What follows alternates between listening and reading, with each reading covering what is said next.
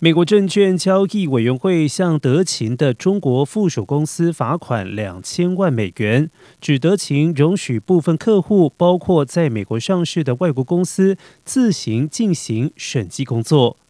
美国证监会新闻稿指出，多年来，德勤中国要求部分客户自行选择测试样本，并且准备文件，造成德勤中国已经审计客户财务报表并测试内部控制的假象，但实际上没有证据证明确实这样做。主席詹斯勒表示，发现德勤中国对美国发行人的中国业务以及在美国交易所上市中国公司众多科目的审计中，远未达到专业的审计要求。